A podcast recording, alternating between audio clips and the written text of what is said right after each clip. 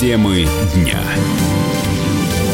Вы слушаете радио «Комсомольская правда» в студии Игорь Измайлов. Россия показала худший результат в таблице коэффициентов УЕФА. По итогам сезона наши футболисты набрали 4,6 балла. Суммарный показатель, суммарный показатель 45,5 баллов. Таким образом, Россия заняла седьмое место в таблице коэффициентов. Это худший, самый плохой показатель за последние 17 лет. Как отметил спортивный обозреватель «Комсомольской правды» Андрей Вдовин, к такому раскладу событий привел целый комплекс проблем – России. Построили новые стадионы к чемпионату мира. Люди пошли на футбол, на российскую премьер-лигу. А наши клубы в Европе выступают хуже, чем, допустим, клубы даже Украины, где полуразваленный чемпионат страны, где там всего 12 клубов, и те полудохлые. Получается, у нас ЦСКА, Зенит, Локомотив, Краснодар, а раньше еще и Спартак просто так вот безвольно выбывают из борьбы за какие-то там европейские вершины. И проигрывают таким клубам, там, как Лудогорец, как Ференцварыш. Это, конечно, тоже полное безобразие. И совершенно непонятно, что и как с этим делать. Видимо, надо какую-то голову, чтобы управлять всем этим хозяйством. Думаю, что все-таки в головах, прежде всего, руководителей футбольных клубов что-то щелкнет, да, и они поймут, что Еврокубки – это не третьесортные соревнования, на которые можно забивать и как-то относиться к ним прохладно. Деньгами-то там все в порядке. Ну, здесь, опять же, да, мы должны поговорить и о лимите на легионеров, которые действуют в российской премьер-лиге вроде как убивают конкуренцию. Мы должны здесь поговорить и о квалификации тренерских кадров, которых у нас действительно не хватает. Если у нас Юрий Павлович Семин, которому за 70 10 лет считается самым лучшим тренером в стране. У вас проблемы огромные, надо как-то их уже начинать решать в конце концов. В следующем сезоне Россия сможет заявить только два клуба в Лигу чемпионов, а также одного претендента в Лигу Европы и двух в новые клубные турниры УЕФА, Лигу конференций. Российские банки придумали новый способ борьбы с мошенничеством. Кредитные организации хотят поменять механизм работы с переводами, на которые не было получено согласие клиента. Бывает и так, сообщил РБК вице-президент Ассоциации банков России Алексей Вайлуков. А, по его словам, компания намерена увеличить срок блокировки сомнительного перевода, а также возвращать клиенту его средства, если с ним не удалось связаться для подтверждения операции.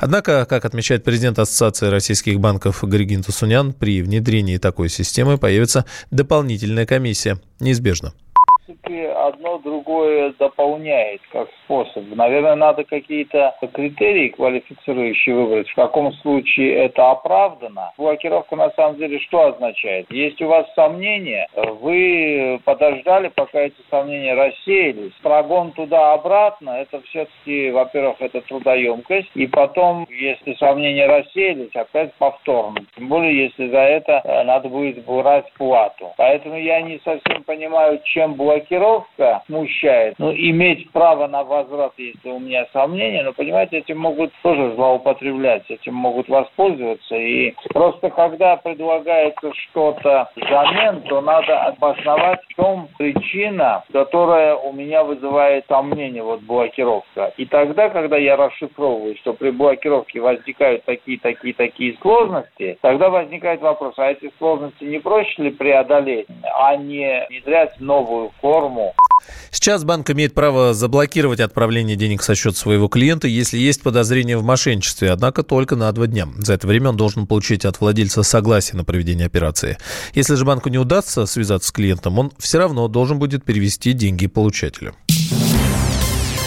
Пермяк сбросил 100 килограммов и изменил свою жизнь к лучшему. Алексей Ковыляев долгое время страдал от лишнего веса. Последней каплей стала очередная неудача в отношениях. Житель Перми взял себя в руки, похудел, купил машину, квартиру и, наконец, встретил свою любовь, чего и вам всем желает. Подробнее мой коллега Ярослав Богдановский.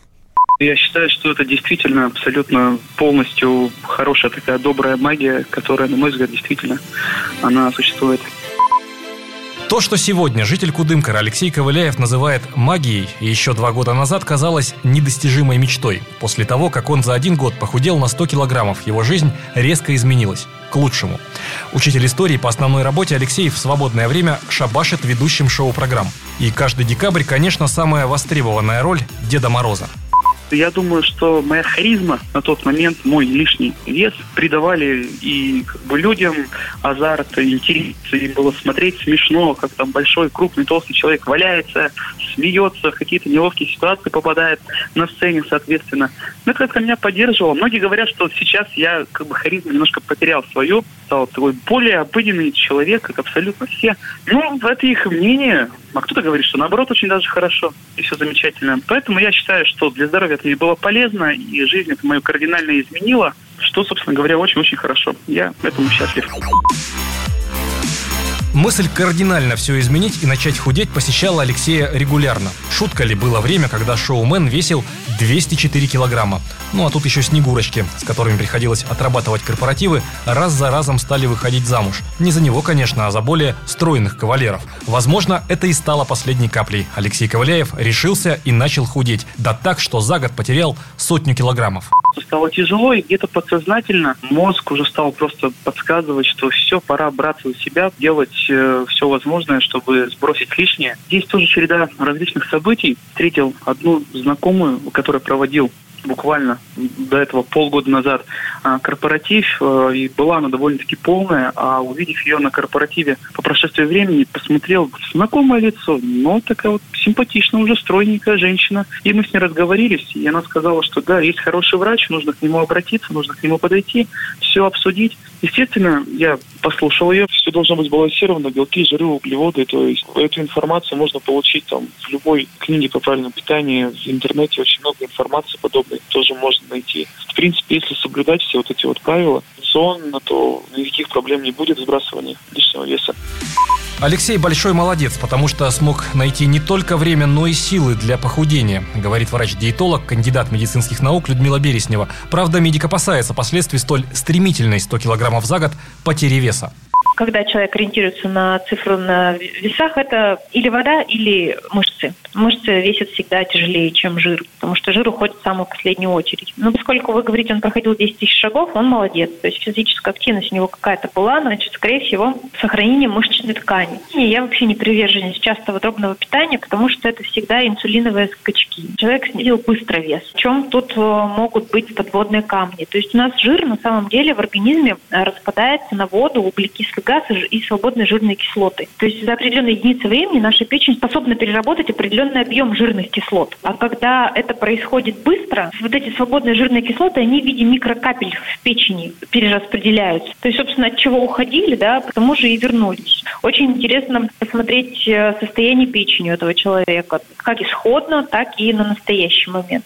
Впрочем, риск – дело благородное. Ведь теперь похудевший, а главное, не набравший вес заново Алексей Ковыляев, счастлив в браке. Вряд ли бы моя Снегурочка вышла за меня прежнего, отмечает он. Ну а то, что кому-то из зрителей нравится тот, большой Дед Мороз, так это их дело. Лишь бы Снегурочке, то есть теперь уже законной жене, нравилось. Ярослав Богдановский, радио «Комсомольская правда», Пермь.